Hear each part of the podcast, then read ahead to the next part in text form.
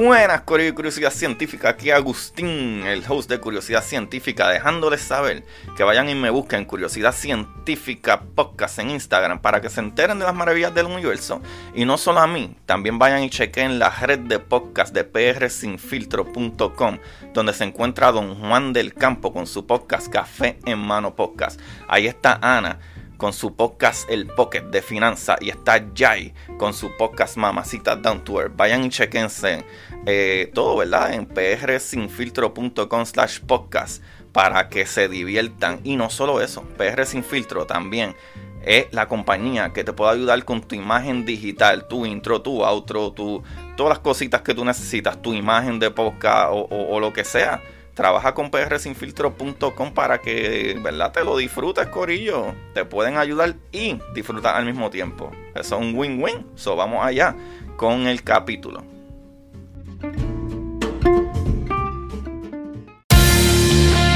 Como dice Marie Curie, en la vida no existe nada que temer, solo cosas que comprender. Recuerden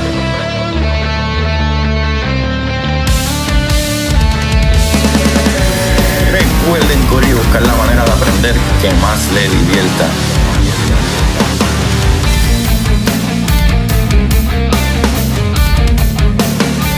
Neil deGrasse Tyson dice, nadie que es curioso es tonto. Las personas que no hacen preguntas permanecen ignorantes del resto de su vida. Y para ustedes, esto es curiosidad científica.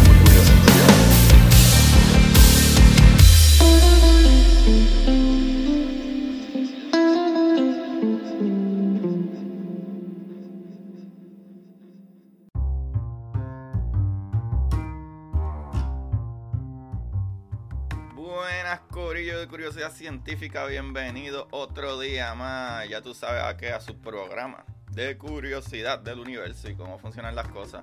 Le quiero dar las gracias a todos aquellos que le dieron play por primera vez y también muchas gracias a todos los que comparten y le dan rates, ¿verdad? De cinco estrellitas o lo que sea que quieran comentarme ahí en de los capítulos. Eh, agradezco mucho. Eh, eso me ayuda un montón para seguir, ¿verdad? Con esta información tan maravillosa.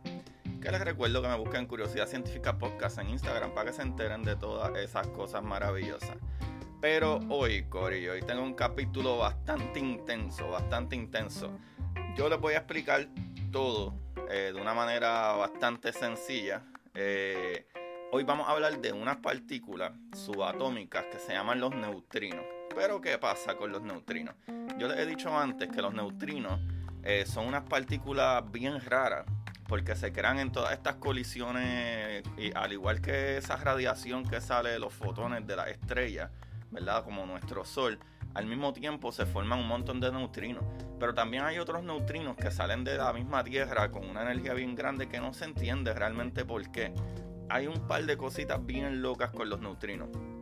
Y el problema de los neutrinos, el problema principal podría decir yo, de los neutrinos es que los neutrinos no, eh, no interactúan con la materia que nosotros tenemos aquí regularmente. La, la manera en que los neutrinos interactúan es solamente eh, con la fuerza débil, la fuerza nuclear débil. ¿Qué sucede? La fuerza nuclear débil es, como se dice, bien débil. So, para que estos neutrinos se den cuenta de que hay algún tipo de materia ahí, es bien poca. Y hay más, pero nosotros, nosotros con, ¿verdad? conocemos y entendemos bien cómo funcionan estos neutrinos, ¿verdad? Eh, o, nos ingeniamos cómo tratar de localizarlos. Eh, para entender todo esto, yo creo que deberíamos de entender primero, ¿verdad? Por irnos, irnos primero por la historia de como que qué son los neutrinos como tal. O sea, están los neutrinos y los neutrinos eléctricos y antineutrinos. ¿Qué sucede? Sí, corillo. Igual que la antimateria, los antielectrones, que serían los positrones, eh, hay una hipótesis y unas teorías de, sobre esto, lo cual entendemos que existen, pero esto podría explicar por qué nuestro universo, por qué nuestro, todo lo que conocemos está hecho de materia y no de antimateria. ¿Qué sucedió? O sea, de acuerdo a casi todas las leyes de física, el universo le gusta la simetría. Casi todo en el universo tiene una simetría, pero por alguna razón no entendemos por qué las cosas están hechas de materia y no antimateria, ¿verdad? Lo cual a toda esta, algo bien, ¿verdad? Que tengo que decir es que nosotros le llamamos materia a la materia que conocemos, pues porque sí, ese fue el nombre que le, dimos, porque es, lo que conocemos, que es lo que nos crea. Pero bien podríamos ser antimateria y lo que se perdió fue la materia. ¿Sabes? Simple y sencillamente nosotros estamos creados de algo y a eso le decimos que eso es lo material, esa es la materia. Pero hay unas partículas que son reales, ¿sabes? Literalmente reales, que son antimateria y nosotros hemos hecho antimateria, las que no es estable porque no, ¿sabes? Partículas o lo que sea de hecho de antimateria se destruyen a la que se, ¿verdad? A la que tienen contacto, la materia y la antimateria se destruyen. Que eso es lo mismo que sale, eh, ¿verdad? En las ecuaciones de Feynman y ¿verdad? esos diagramas de Feynman y es lo mismo que sucede con las partículas eh, eh, virtuales y es lo mismo que sucede en los centros de los hoyos negros que se crea esa colisión de partículas virtuales pero la energía es tan grande que le da vida y, se crean partículas reales las cuales está verdad este una partícula de materia que entra ¿verdad? al hoyo, una de esas partículas se, se, va para dentro del hoyo y la otra tiene que salir ¿verdad? y perderse, ¿sabes? Con esas colisiones de materia-antimateria. O sea, eso es real. ¿sabes? Yo sé que la antimateria suena a ciencia ficción, pero eso es real, Corillo. Y para que tengan un poquito, ¿verdad? De historia, ¿verdad? La historia de, de una partícula que parecía no tener carga ni masa. Escuchen esto, parecía, ¿sabes? Y era muy interesante ¿verdad? El neutrino electrónico, ¿verdad? Que es un leptón. O sea, los leptones, ¿verdad? Es a, lo, que pertenecen los electrones. Sabemos, ¿verdad? Que están las partículas los leptones, los quarks y los bosones. Que los quarks es de la energía neutra, eh, eh, ¿verdad? Nuclear fuerte y, y los bosones de la energía nuclear débil y pues los leptones que son electromagneticidad. Pues esto, ¿verdad? Fue postulado por primera vez en 1930 por Wolfgang Pauli para explicar que los electrones, ¿verdad? En la desintegración beta no se emitían con la completa energía de reacción de una eh, transición nuclear. ¿Qué sucede? Hay una cosa que se llama conservación de energía. O sea, si tú tienes algo, ¿verdad? Eh, por ponerle un ejemplo, tú estás haciendo un bizcocho y tú tienes una, una libra ¿verdad? De, de, de flour, ¿verdad? De harina para hacer ese bizcocho. Si tú utilizas toda la harina, cuando tú termines el bizcocho, tú te deberías de tener la misma cantidad de harina, ya que utilizaste toda, no perdiste ni un granito. O sea, e, ese bizcocho debería estar hecho de 100% una, la bolsa de, que, que fue una libra de harina. Pero ¿qué pasa? Cuando de momento miramos, el bizcocho de momento se puso más pequeño y, se, y aparecieron dos cupcakes. Y tú dices, adiós, pero, pero ¿y dónde está mi bizcocho de una libra de harina? Y ahora tengo un bizcocho que es media libra de harina y dos cupcakes que cada uno es, 25% de harina. Y de momento va y vira y adiós, pero mi bizcocho ahora es una tercera parte de la cantidad de la harina. Y entonces ahora no solo hay dos cupcakes, ahora esos dos cupcakes eh, eh, son tres y tengo un par de galletas, sabes como que, ah, ok, esas partículas se dividen, pero se dividen en forma completa. Pero ¿qué sucede? En un principio eso no se estaba viendo. Y ahí es donde este muchachito, Wolfgang Pauli, dice como que para explicar esto es porque los electrones en la desintegración beta no se emitían con la completa energía de reacción de una transformación nuclear o sea, eso, la aparente violación de la conservación de la energía y el momento fue más fácil que ¿verdad? evitar al, al postular otra partícula que Enrico Fermi llamó la partícula neutrino. Ahí fue que dijeron, ah, porque entonces no está desintegrándose la energía, es que se está esa energía que sobra se está convirtiendo en otra partícula. Y estas partículas Fermi, Enrico Fermi las llamó partícula neutrino, el cual ustedes deben de conocer a Fermi, porque yo he hablado de Fermi un montón, la paradoja de Fermi, eh, eh, el telescopio Fermi que encontró los Fermi Bubbles, eh, un montón de cosas. Pero anyway, este muchacho ¿verdad? desarrolló una teoría del decaimiento beta basado en él, en esa partícula. Pero no fue observado experimentalmente hasta 1956, Corillo.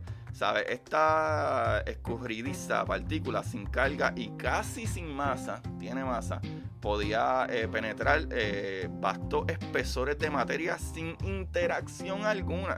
Por eso es que fue como que difícil de, de localizar, como que contra. ¿Por qué? Por lo que ya les dije los neutrinos son unas partículas bien locas que no interactúan con la fuerza electromagnética, que es lo que nosotros conocemos que todo en el universo, excepto, excepto ciertas cosas como la materia oscura y la energía oscura, y ¿verdad? los neutrinos no interactúan con la electromagneticidad. Eso es difícil de verlo, pero los científicos son tan brillantes que hay manera, y ya verán cómo hay manera. Y esto está súper, súper brutal. Corillo, So, por esa razón es que estas partículas pueden atravesar el planeta Tierra sin ni siquiera mirar atrás, sin interaccionar con nada o casi nada. Y ya verán, ¿verdad? Eh, el camino libre eh, medio de un neutrino en el agua sería del orden de 10 veces la distancia entre la Tierra y el Sol. En el modelo estándar del Big Bang, los neutrinos sobrantes, ¿verdad? De la creación del universo son las partículas más abundantes en el universo. Esta densidad de neutrinos remanentes se cifra en 100 por centímetro cúbico, una temperatura efectiva de 2 Kelvin, ¿verdad? Eh, la temperatura de fondo de los neutrinos es menor que la de la radiación de fondo, que es 2.7 Kelvin. Esa es la temperatura de frío. O sea, 2 Kelvin es algo ridículamente frío. Es casi el cero absoluto que ya yo he hablado antes del cero absoluto, que es negativo 273.15 Celsius negativos. Pero aquí está. Porque eso es así, pues porque el punto de transferencia del neutrino eh, ocurrió antes que el de la radiación de, electromagnética, gorillo. ¿Sabes? So, estas partículas se crearon antes que la radiación de microondas por ponerlo así, o la radiación electromagnética, que ahora mismo la vemos como esa microonda, el fondo de microondas en el universo, que tiene una temperatura bastante general de 2.7 Kelvin. Pero el Sol emite un extenso número de neutrinos que pueden pasar a través de la Tierra con poca o ninguna interacción. a estas partículas, por eso dicen las partículas fantasmas, papá, spooky. Corillo, esto lleva a la afirmación de que los neutrinos eh, solares eh, brillan sobre nosotros durante el día y brillan en nosotros durante la noche. ah, Corillo, el, modelo de, de del flujo de neutrinos solares hizo una predicción de aproximadamente 5 por 10 a las 6 neutrinos por centímetro, eh, centímetro cuadrado por segundo. ¿Qué quiere decir eso, Corillo? Que ahora mismo sobre ti, sobre todo y hasta a través de tu uña pasan cientos de miles de neutrinos por segundo. Gracias a Dios no interactúan con la fuerza electromagnética, si no estuviéramos bien, chaval, destruidos. Corillo, lo cool con esto es que eh, con una supernova de 1987 vino una excelente oportunidad para eh, ¿verdad? la observación de neutrinos cuando el equipo de observación japonés detectó neutrinos casi coincidente con el descubrimiento de la luz de la supernova. Corillo, los neutrinos interactúan solo por la interacción débil, ¿verdad? Que les dije que es la, fuerza nuclear débil. sus interacciones se representan generalmente en términos de diagramas de Feynman eso está muy, muy chévere. Ahora vamos a, ¿verdad? Ya tienen la historia, hay dos neutrinos. Ahora vamos a lo que vamos a hablar, Corillo. Y esta es la parte que, ¿verdad? Que les va a estar volando la cabeza. Hay un experimento que se llama Dune. Dune Nukem. No, mentira, Dune Nukem, el jueguito. D-U-N-E, Dune, el experimento Dune. ¿Qué sucede con este experimento Dune, Corillo? Para que ustedes tengan una idea, eh, este experimento DUN, ¿verdad? Que en, español es experimento profundo de neutrinos subterráneos, pero DUN son sus siglas en inglés, que es Deep Underground Neutrino Experiment. Es un experimento de neutrinos en construcción, eh, ahora mismo están creándolo, no está terminado, con un detector cercano a Fermilab, ¿verdad? Que el laboratorio Fermi, que tiene ese nombre por obvias razones, que ya hablé de Fermi, que dije que él fue el que trajo esta teoría de, de los neutrinos. ¿verdad? El Fermilab es un laboratorio de física de, de alta energía eh, llamado, ¿verdad? En honor a Enrico Fermi, el que es pionero en la física de partículas. y este laboratorio se encuentra localizado 50 kilómetros al oeste de Chicago. Eh, so, hay un detector cercano al laboratorio Fermi y un detector eh, lejano en las instalaciones de investigación subterránea de, de Sanford que observa los neutrinos producidos en el Fermilab, en el laboratorio Fermi. Entonces, estos neutrinos lo que hacen es que ellos disparan un intenso haz de billones de neutrinos desde una eh, instalación de producción en el Fermilab en Illinois y una distancia de, de 1300 kilómetros hasta un volumen eh, instrumentado de 40 kilotones de argón líquido ubicado bajo la tierra en el laboratorio de Sanford, en Dakota del Sur.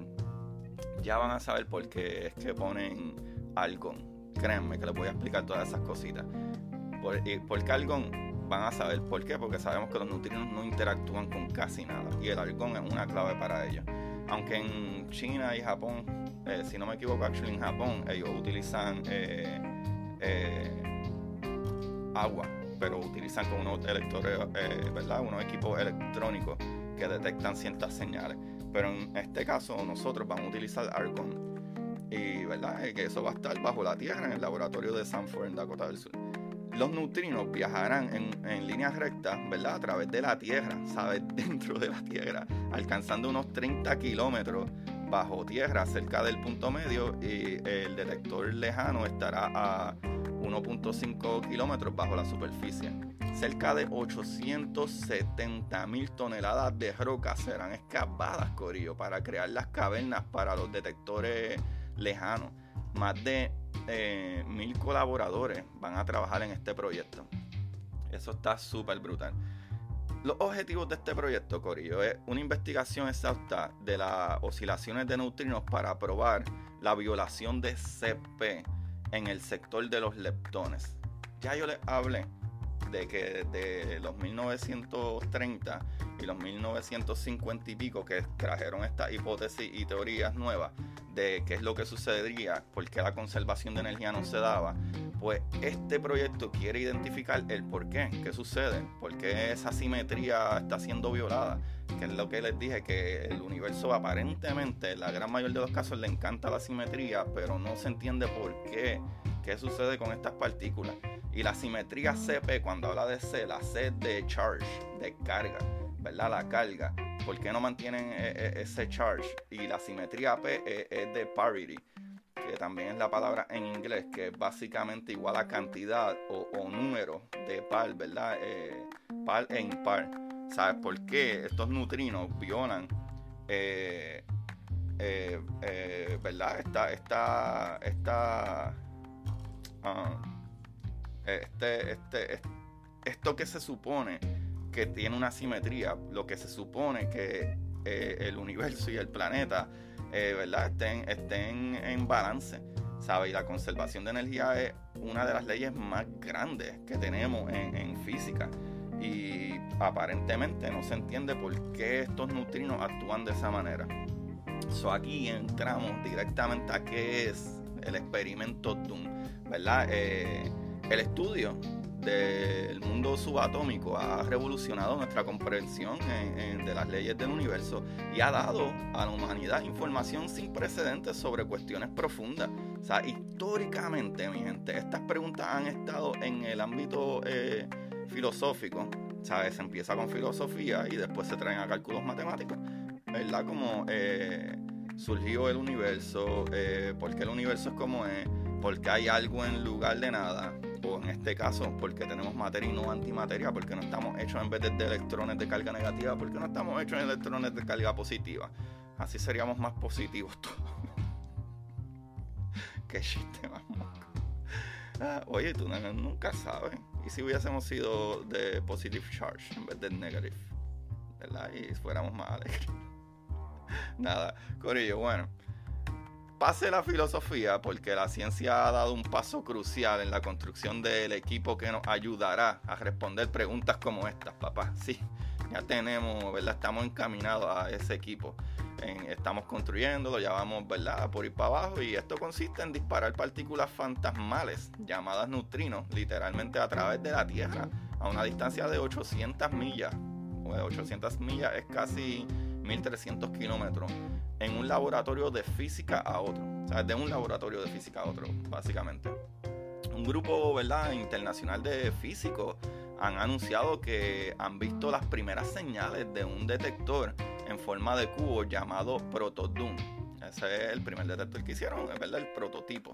Pero aparentemente se funciona, ahora están excavando este, este hoyo gigantesco que estas partículas van a ir a atravesar la Tierra de un punto a otro. So, ¿verdad? Este es un gran paso en el experimento DOOM, que será el programa de investigación de física de partículas más importante de los Estados Unidos durante las próximas dos décadas. Eh, Protodoom, que es el, eh, el, tamaño de una casa de tres pisos, es un prototipo de detectores mucho más grandes que se utilizan en el experimento DOOM. Y el anuncio eh, que salió para el 18 de septiembre demuestra que la tecnología ¿verdad? seleccionada funciona, Corillo. Aparentemente esto va a funcionar. 18 de septiembre del año pasado. Los detectores eh, DOOM se ubicarán en el Laboratorio Nacional de Aceleración, ¿verdad? de Aceleradores de Fermi, en el Fermi Lab, eh, en las afueras de Chicago y en el Centro de Investigación Subterráneo de Stanford, SURF, SURF, en Lead Dakota del Sur, Corillo. Por eso se llama SURF Centro de Investigación Subterránea de Stanford, pero su sigla obviamente en, inglés. Eh, Corillo. Cuando el experimento esté en marcha, un potente acelerador de partículas en el Fermilab creará un haz, ¿verdad? Un, rayo intenso de partículas subatómicas llamadas neutrinos y las disparará literalmente, Corillo, a través de la Tierra para ser detectada entonces en el otro laboratorio, en el SURF, ¿verdad? En, Stanford, desde Chicago hasta Stanford, ¿verdad? Illinois hasta Stanford. Los neutrinos, ¿verdad? Son eh, los conocidos fantasmas, como dije, del mundo subatómico, capaces de atravesar todo el planeta, casi sin interacciones. Corillo, los neutrinos son tan locos que los neutrinos han tratado de ver si ellos son parte de lo que es la materia oscura o la energía oscura o de dónde salen, porque no interactúan. Es bien difícil eh, eh, verlo, porque no interactúan con la fuerza electromagnética, que es la que nosotros utilizamos para todo, y es la que es parte de tuya, mía y de todo. Y por eso estas partículas son tan crazy, ¿sabes? Que no interactúan o casi no interactúan atravesando todo el planeta en ningún momento. Son los neutrinos, Corillo. Han sorprendido a los científicos muchas veces en el pasado desde su capacidad sin precedentes para pasar a través de material sin interactuar hasta el hecho, esto es un hecho, de que eh, tratan la materia y la antimateria de manera muy diferente a su capacidad de transformarse en una versión a otra. Oh my god. Los neutrinos continúan, ¿verdad? Fascinando a la comunidad científica del mundo. Son esas dos últimas propiedades las que investigarán en el experimento DUN. Como ya les expliqué, los neutrinos es como si hicieran lo que le diera la gana. Se crean una cosa y en vez de desintegrarse como lo haría una partícula regular, ¿verdad? Como un, un, muón, que es una versión eh, más pesada del electrón, ¿verdad? Esa versión más pesada del electrón no aguanta mucho y se deshace y se convierte en otras partículas. Pero eso no vuelve y se cambia como le da la gana. Al menos que algo le esté dando más energía. Los neutrinos aparentemente no le importa. Yo hago lo que me da la gana. Si me quiero poner un sombrero y mañana ponerme una batola, yo lo hago cuando yo quiera, papá. es básicamente eso. Corillo, la antimateria, algo que suena, ¿verdad? Como les dije, como que loco, como ciencia ficción, pero con toda seguridad es real, esto está probado. Nosotros hemos creado antimateria y creo que la logramos contener como por unos 20 minutos, algo así, que es un montón de tiempo. Pero como ya dije, la antimateria y la materia regular no se pueden tocar, se destruyen inmediatamente. So, la antimateria es lo opuesto a la materia. ¿verdad? Reúne materia y antimateria y se van a aniquilar en pura energía. So, La antimateria se propuso en 1928 y se observó por primera vez en 1931. En las décadas intermedias los científicos eh, lo han estudiado con un detalle insoportable. O sea, sobre todo se entiende con un misterio muy eh, ¿verdad? desconcertante, restante. Como que, wow, esto es raro, súper raro. ¿Por qué? ¿O dónde está la antimateria? O sea, ¿por qué es que nuestro universo evolucionó en materia nada más? ¿Sabe? En, en, el principio todo debería haber sido en ese Big Bang una pelota de energía, pero ¿por qué cuando eh, eh, siguió enfriando 300.000 años después, las primeras partículas que se crearon o de dónde se crearon esas partículas, que simple y sencillamente fueron las partículas que conocemos ahora y crean todo?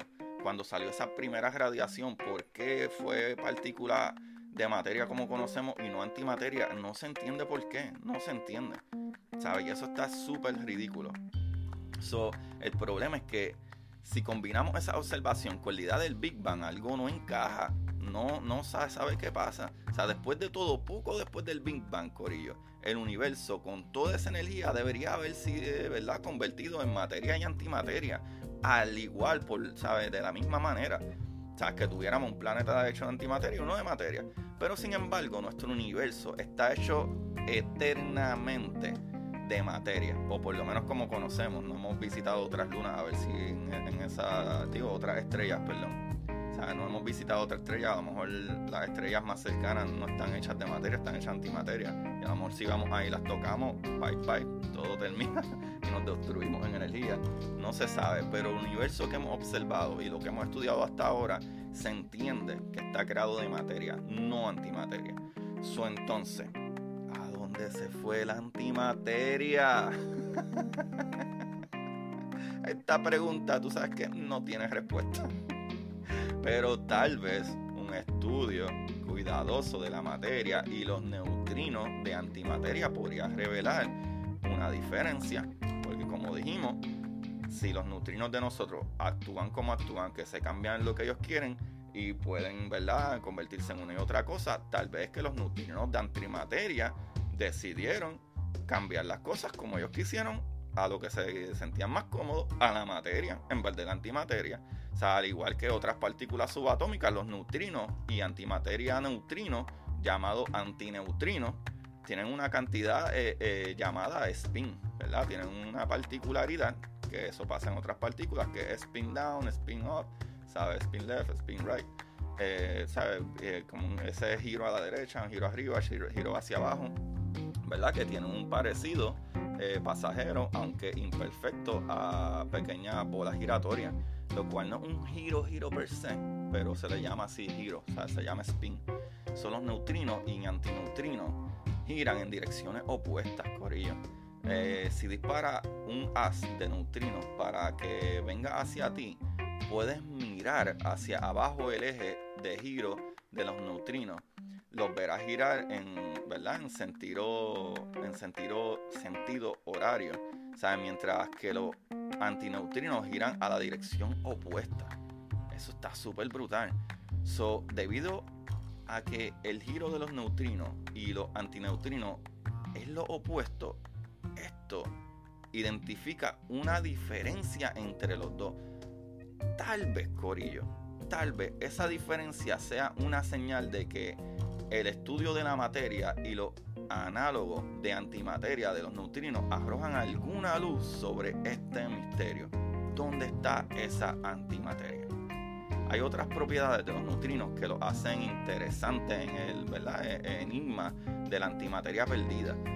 Pueden transformarse de una identidad a otra, Corillo. Anda para el Caribe.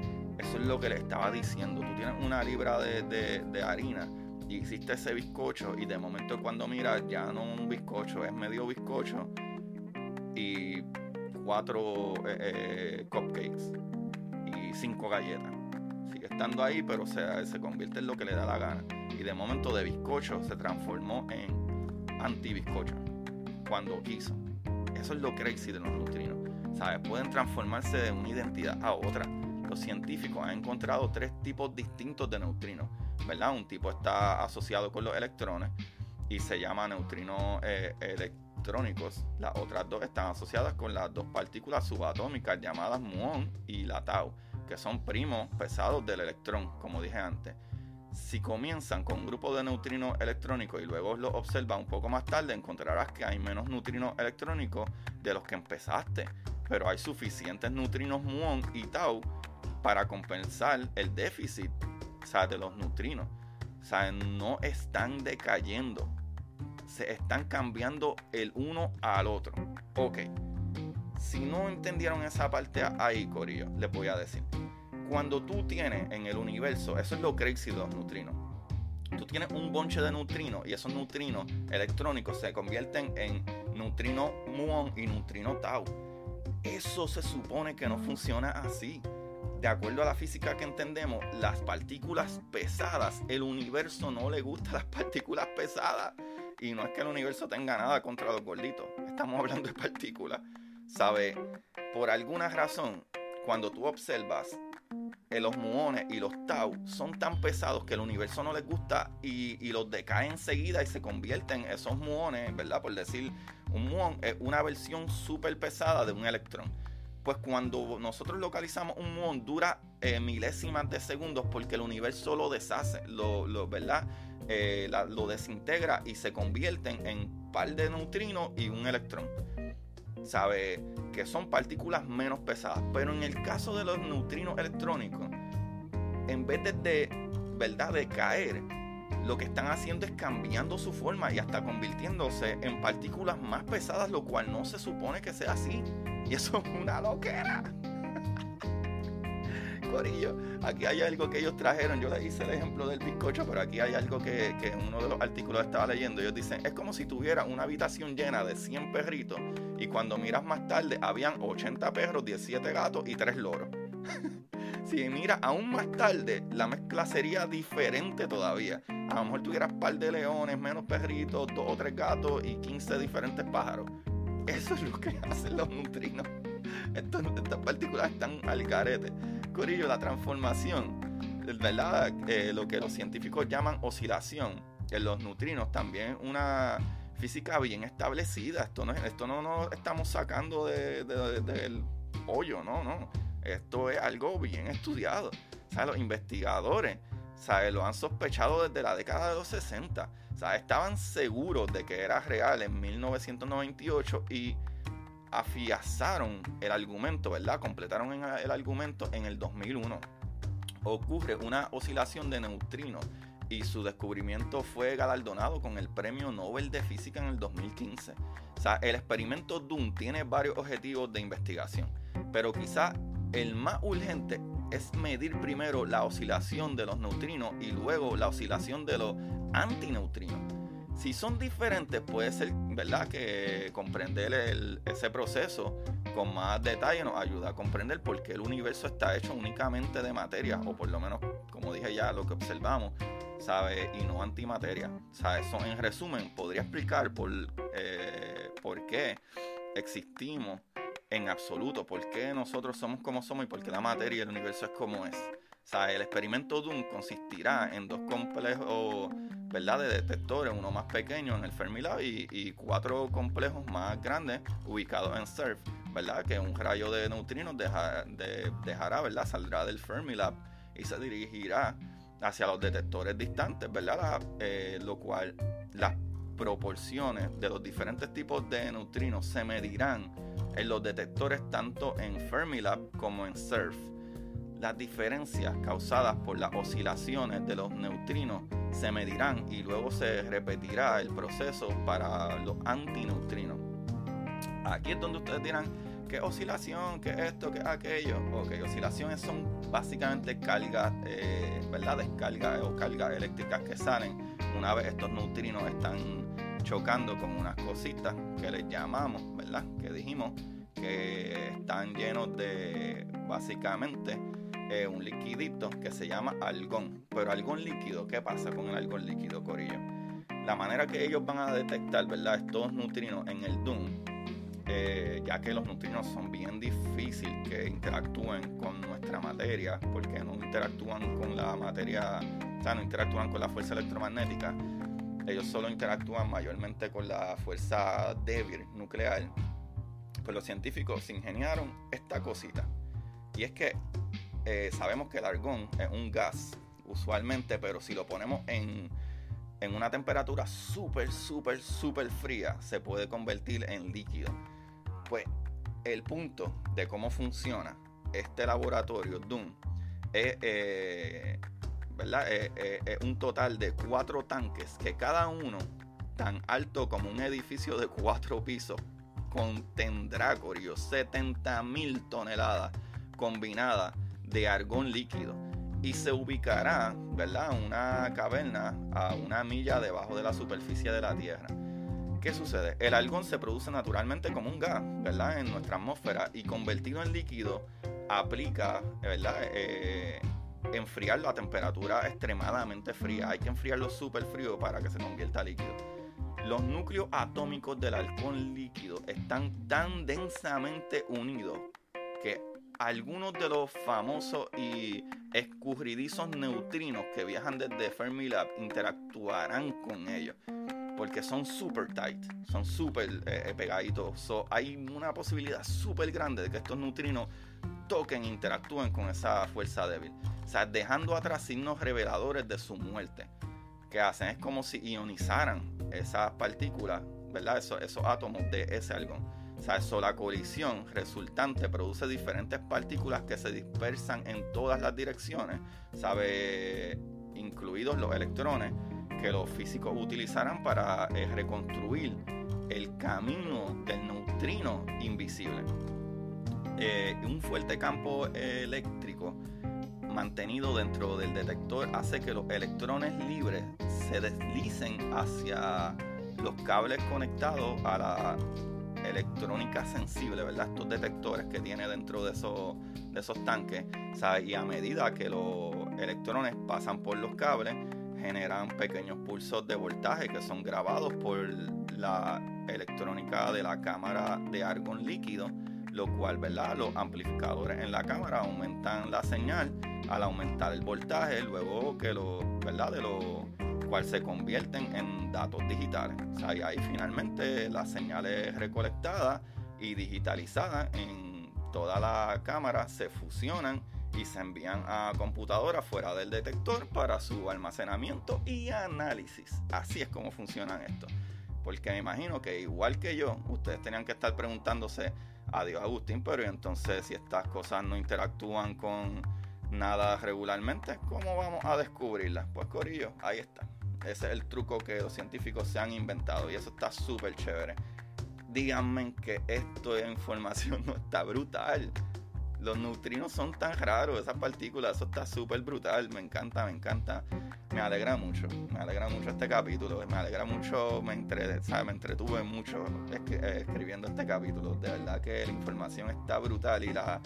Y, eh, los científicos son tan brillantes en decir, bueno, hay una cosa que si la podemos enfriar lo suficiente y convertirla en líquido, o sea, tiene una atadura eh, atómica tan, tan tight, tan, tan apretadita, que tenemos más, más oportunidades de que esos neutrinos sí choquen con eso porque tienen menos espacio para pasar. Eso es una loquera. Corillo, no, no sé ustedes, pero a mí este capítulo está volándome la cabeza. Vamos a ver, vamos a ver si descubrimos que los neutrinos son, ¿verdad? Lo que es la materia oscura o qué tipo de, de, de partícula creará, ¿verdad? ¿Qué será que hacen los neutrinos? porque está crazy, crazy. Por eso es que los neutrinos no son más rápidos que la luz, los fotones, porque tienen un poquitito más de masa. Sabe bien poca diferencia, pero tienen masa. Por eso es que los neutrinos sí podrían ir más rápidos que la luz en un medio. ¿Por qué? Porque los fotones, ¿verdad? La luz eh, sí interactúa con la fuerza electromagnética. So, la luz es lo más rápido que hay en el vacío del espacio, pero no necesariamente cuando pasa a través de, ¿verdad? de material que está compuesto por ¿verdad? Eh, eh, partículas que interactúan con la fuerza electromagnética, porque el fotón sí interactúa con la fuerza electromagnética y por eso es que el neutrino, ¿no? que puede aparecer, atravesar un, miles de millas de LED sin ni siquiera mirar para atrás. Pero los científicos idearon este laboratorio del Doom y vamos a ver en los próximos años qué es lo que descubrimos con esto. Corillo, esta información la saqué de un montón de páginas. Eh, eldiario.es. Algo que utilicé bastante fue ciencia, el número 100, y después cia.site eh, de eia.edu.com, de elpaís.com, de hyperphysics.f.5 eh, slash astro.gsu.edu so hyperphysics.physics.astro.gsu.edu eh, de enciclopediauniverso.com y ahí lo tienen, Corillo. Ah, actually, de Wikipedia, donde busqué par de detallitos y nombres. Eso sí, está, utilicé Wikipedia. Y eso está super nice. Después de que, ¿verdad? Corroboren siempre con otras páginas.